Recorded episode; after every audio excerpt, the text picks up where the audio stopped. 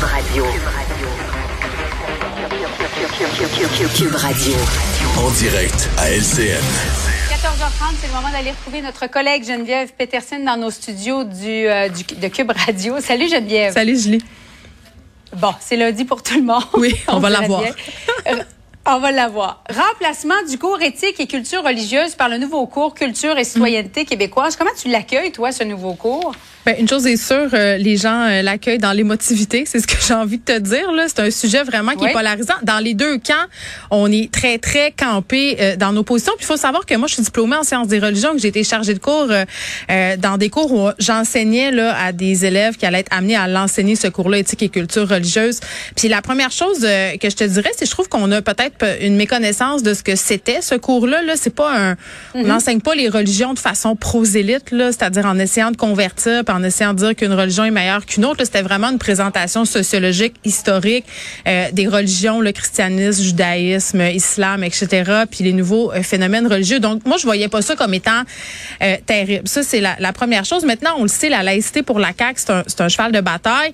Euh, puis ma position par rapport au nouveau cours, elle, elle est entre les deux, Julie, je te dirais. Il y a des trucs que je trouve vraiment bien, puis il y a des trucs que je trouve euh, un peu malheureux. Euh, la question de l'évacuation de la religion, il va falloir voir comment ça va se goupiller, là, parce que concrètement, j'ai pas l'impression qu'on va balayer du revers de la main complètement le phénomène religieux, là, parce que ça fait partie euh, de la vie sociétale euh, de plusieurs pays à travers le monde. Euh, donc ça, c'est c'est la première chose. C'est sur la question de l'identité québécoise puis des valeurs québécoises où il va falloir être très, très prudent, à mon sens, là, Ouais. pour pas qu'il y ait des Mais communautés c'est quoi, selon toi, les valeurs québécoises? ben, je répondrai tellement pas à ça. là. c'est pas à moi de répondre à ça, mais mais clairement, euh, pour moi, ce qui est fondamental, c'est que tous les Québécois se retrouvent là-dedans. Euh, pas seulement un, un modèle unique euh, de Québécois. C'est pour ça que je dis qu'il va falloir être prudent parce que c'est quoi le Québec maintenant? Le Québec de maintenant, il est très très différent du Québec là-dedans. Euh, oui, il y a des questions justement euh, d'immigration, il y a des questions de Première Nation. Donc, il faudra être particulièrement prudent justement pour que tout le monde se sente inclus. Puis ça, je pense que ça fait partie ou ça devrait faire partie des préoccupations.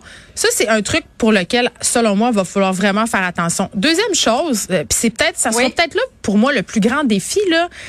Euh, l'impression qu'on est dans un espèce de cours fourre-tout là où on va régler tous les problèmes du monde là moi j'écoutais Mais ça c'est hier. un cours sur 10 ans, là, et plus, même. Mais Première année jusqu'au à la cinquième secondaire. Oui, je comprends, je comprends tout ça, là, mais de vouloir faire de l'éducation numérique là-dedans, de l'éducation sexuelle, euh, s'attarder aux questions éthiques, euh, montrer justement aux gens à, être des citoyens responsables, à départager la fausse information de la bonne information. Je veux dire, tout ça, là, euh, ce sont des thèmes qui est important d'aborder à l'école, mais il faut qu'on ait des profs compétents pour le faire, euh, qui veulent le faire aussi. Là, on l'a vu dans ce qui a trait à l'éducation, à la sexualité, c'est pas tout le monde qui était à l'aise. C'est peut-être pas tout le monde qui est à l'aise avec des enjeux justement de nationalisme ou des enjeux euh, d'éducation numérique. euh. Oui, tout ça. Ouais. Donc, donc ça, ça, ça va être vraiment à prendre en considération. Là, on a un pro- ça va être un projet bon qui va être amené à se peaufiner, à se raffiner.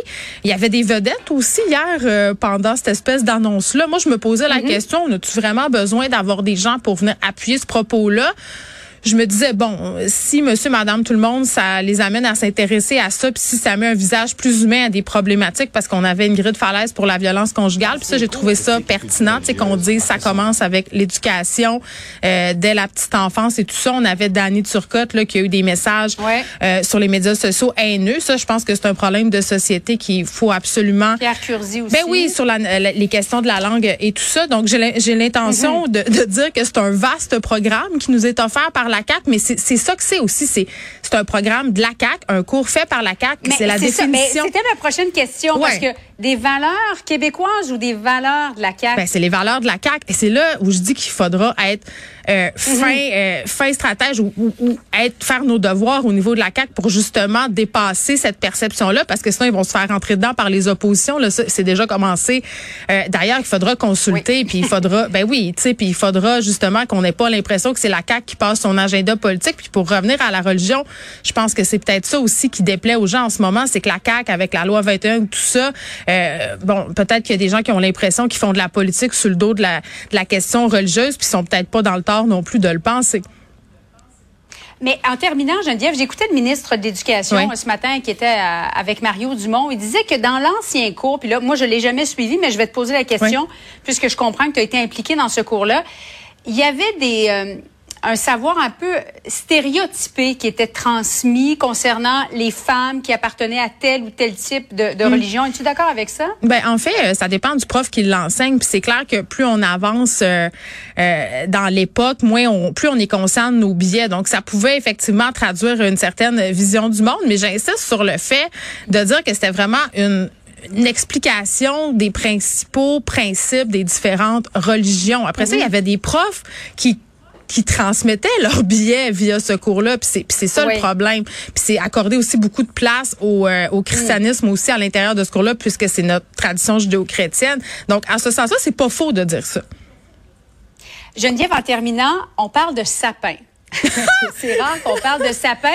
L'Halloween n'est même pas passé encore. Mais bon, il y a Ben- une pénurie de sapins. Je pense que ça a attiré l'œil de tout le monde en fin de semaine. Oui. Et tu voulais nous euh, suggérer euh, un endroit où acheter un sapin.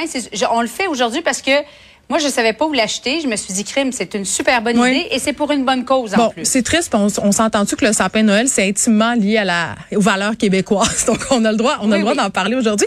Non, mais c'est une alliance. Moi, je suis ambassadrice du MAP, Mère avec pouvoir. C'est un organisme qui vient en aide aux mères monoparentales, leurs enfants, avec Beau Sapin, qui est une compagnie de livraison de sapins. Ils viennent vous livrer votre sapin de Noël euh, avec, c'est un Wow. casse-noisette qui vous livre. Puis si vous le passez par là, puis vous entrez le code 21 2021 MAP, vous avez 5 de rabais, puis il y a 20 euh, du prix du sapin qui est remis à la fondation. Donc non seulement c'est le fun pour vos poches, mais on aide quelqu'un, puis on a un sapin, un vrai sapin à Noël, puis il y a plusieurs sortes de sapins sur le site. Euh, Julie, il y a des sapins baumiers, ceux qui sentent plus là.